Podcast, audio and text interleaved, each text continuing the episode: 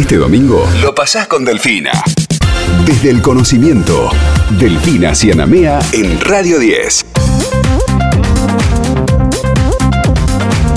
Y ahora en DEC eh, vamos a analizar, vamos a indagar un poco más en profundidad acerca de un proyecto de investigación, desigualdades frente a la pandemia, así se llama, experiencias y estrategias estudiantiles en la Universidad Nacional Arturo Jaureche desde un enfoque territorial y de género. Y para hacerlo estamos en contacto con Daniela Losiglio, investigadora en las temáticas de género y feminismo de la Universidad Nacional Arturo Jaureche. Daniela, ¿cómo estás aquí? Héctor y Delfina te saludamos. Muy buenas tardes. ¿Cómo les va? Bien, ahí de justo te estábamos escuchando medio bajito. Gracias por este contacto. ¿Ahí se escucha bien? Ahí te escuchamos bárbaro. Muy bien, muy bien. Eh, contanos un, poco cómo, cómo surge la idea de desarrollar esta investigación de la cual se desprenden un montón de, temas súper interesantes para que charlemos, pero un poco cuál es el, el punto de donde se dispara. Bueno, eh, mira, Delfina, el proyecto en realidad se enmarca en una línea de trabajo que hace muchos años llevamos adelante dentro del programa de estudios de género de la UNAC, porque la UNAC tiene unas características muy particulares, ¿no? Estamos hablando de la Universidad Nacional Arturo Jaureche.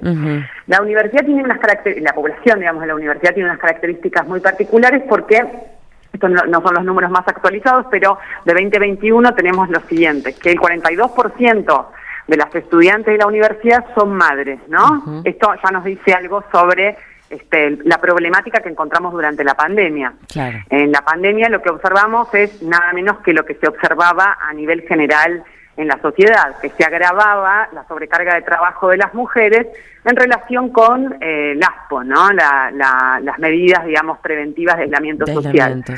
En esas circunstancias, fueron las mujeres las que mayormente, siempre hablamos en términos porcentuales, ¿no? No quiere decir que los varones no se encargaban, sino que las mujeres mayormente eran las que se encargaban de este, las tareas de cuidado en el hogar, de las tareas educativas, del acompañamiento de las instancias educativas de, de hijes, eh, y esto en un marco en el que la brecha de desigualdad entre varones y mujeres, y con mujeres me refiero a una amplia, digamos, capa social que incluye a las mujeres rurales, indígenas, eh, eh, cis, pero eh, trans, también, etcétera, ¿no? Entonces, digamos, la brecha de desigualdad se amplió, la sobrecarga de cuidados de las mujeres se amplió, ahí tenemos distintos estudios, hay estudios de eh, del Ministerio de, Economía, del MINCIT también, ¿no? que muestran cómo durante la pandemia se eh, incrementa el trabajo de cuidado, el trabajo doméstico y de cuidado no remunerado, digamos,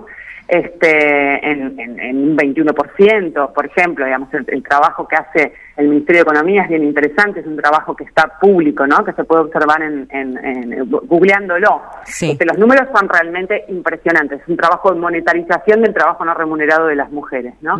Este, el MINCID muestra cómo también la brecha de desigualdad este, se agrava durante la pandemia, eso tiene que ver con cosas, digamos, que podemos conversar después, pero eh, en todo caso, lo que se observa, lo que observamos nosotras en la universidad y en nuestra población es lo que se observa a nivel general en la sociedad durante el 2020, ¿no?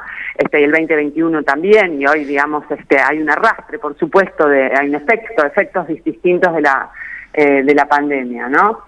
Este, lo que observamos es eso entonces, que las estudiantes tenían sobrecarga de trabajo doméstico y que eh, ese era uno de los motivos por los cuales ellas eh, dejaban de estudiar, dejaban las materias, ¿no? Más que, más que estudiar, dejaban, iban dejando las materias o no podían este, hacerse cargo de, sus trayectorias académicas, entonces iban dejando esas materias.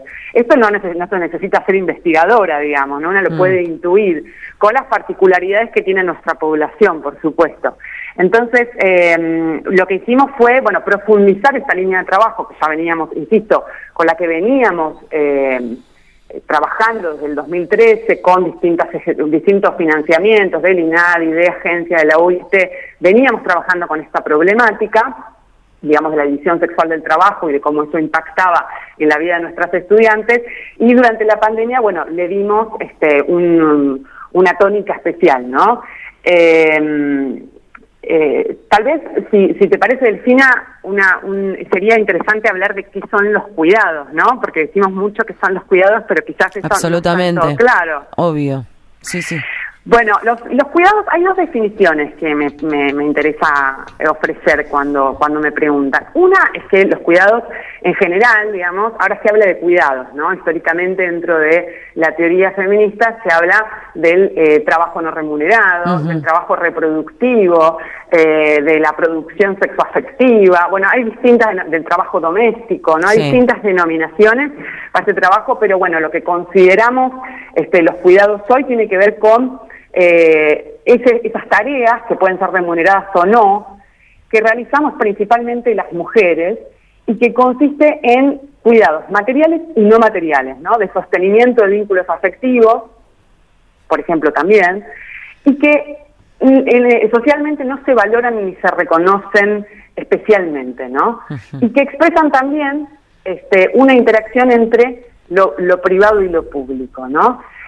Pero además de ser un, trabajo, los cuidados, esto es algo que se habla mucho hoy, que digamos es muy, muy, muy actual, son un derecho los cuidados, ¿no? O sea, todos y todas necesitamos cuidados. Eh, cuidados de los demás, autocuidados, cuidados del Estado, cuidados de la sociedad, ¿no? Cuando nacemos necesitamos que nos alimenten, que nos abriguen, que nos curen. Cuando somos eh, niñas y niños necesitamos, además de eso, jugar, educarnos, aprender distintas habilidades necesitamos no solo una mamá, ¿no? También necesitamos un, eh, papás o, tutores, un compromiso, digamos, social, político en eso. Necesitamos escuelas, hospitales, plazas, ¿no? Y, más tarde, cuando nos autonomizamos, también necesitamos cuidado. Necesitamos amor, cariño, escucha, ¿no? Otra vez, hospitales, salud mental, esparcimiento con amigues. Hmm. Y cuando somos más grandes, adultos mayores, también, ¿no? Necesitamos, si tenemos alguna discapacidad momentánea o permanente, los cuidados son un derecho, ¿no? Y esto mm. está plasmado en este en distintos tratados internacionales, ¿no? Este como bueno, la Conferencia Regional de la Mujer que se dio en en Quito, eh, los consensos de Basilia, República Dominicana, no hoy los cuidados se piensan como un derecho, no solo digamos las feministas lo pensamos los pensamos como un derecho, sino también el derecho internacional.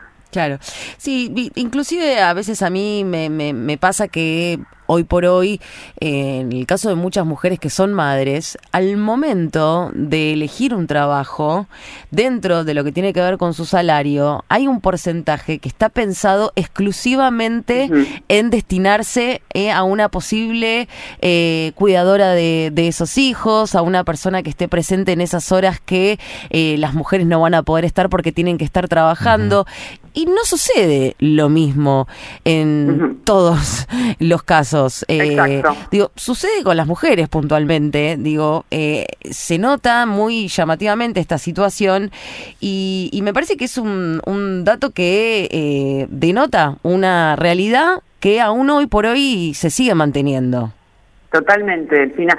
Sí, efectivamente. De hecho, hay una línea de continuidad entre, digamos, por eso la noción de cuidados es tan rica, ¿no? Porque hay una línea de continuidad entre el ámbito del hogar y las tareas que realizamos en el ámbito del hogar y luego las tareas que realizamos en el ámbito del mercado de trabajo, ¿no? Mm. Este, somos las mujeres en general las que las que tomamos las actividades del mercado, es decir, las ramas del empleo más vinculadas a los cuidados, que son a su vez las menos remuneradas también y las que nos permiten tener más tiempo para el cuidado en el ámbito del hogar, ¿no? Por eso se habla de doble, triple jornada, digamos, somos las, las mujeres en general las que poblamos las enfermerías, eh, las eh, escuelas, ¿no? Este, todos esos trabajos, el, por supuesto el servicio doméstico, que es la rama del empleo peor paga del mercado, ¿no? Mm. Este, somos las mujeres las que tomamos esos trabajos porque son trabajos que nos permiten part-time, ¿no? Que nos permiten también cuidar de los chicos y estar en el hogar, cocinar, sanitizar, etcétera. Entonces, por supuesto que es idiosincrático el hecho de que esos trabajos sean peor remunerados en el ámbito del, del mercado, ¿no? Bueno, no solamente tiene que ver con que son part-time, sino también con que son mal valorados, ¿no? ¿Por qué? Bueno, porque están feminizados y porque tienen que ver con los cuidados, ¿no? Entonces esa continuidad entre el ámbito del hogar y el ámbito del mercado este, es interesante observar y la palabra cuidados nos permite observarla, ¿no? Absolutamente. Daniela, sabes que estamos con muy poquito tiempo. No sé si quisieras resaltar algo más que, te parezca atinado en este momento antes de, despedirnos. Sí, tal vez, eh, Delfina, que, que bueno, que este, estos trabajos que estamos haciendo las feministas en, en el ámbito de la investigación, pero también de la política, tiene que ver con que no solamente queremos mostrar esa realidad social, sino también que desfeminizar los cuidados implica comprometer más a la sociedad y al Estado con esos cuidados. ¿no? Cuando hablamos que los cuidados son un derecho, lo que mm. buscamos es comprometer a, la, sociedad y a las instituciones en que los cuidados sean un tema de todos. ¿no? Mm, y eso supone, bueno, obviamente está relacionado con eh, políticas integrales de cuidado que hoy se están debatiendo en el Congreso y con repensar también este, la ley de contratación de trabajo, digamos, y, las, cuestiones que tienen que ver con las licencias, ¿no? Este, que cuando hablamos de feminizar significa, que queremos desprivatizar también y volver público el tema. Eso me parece que es importante. Te agradecemos muchísimo por esta charla, ha resultado muy interesante, por supuesto, por tu trabajo también, Daniela. Te mandamos un abrazo enorme. Gracias a ustedes, abrazos. Chao, Buenas tardes. Estás escuchando Desde el Conocimiento, un espacio hecho por los que saben de lo que hablan. Desde el Conocimiento, en Radio 10.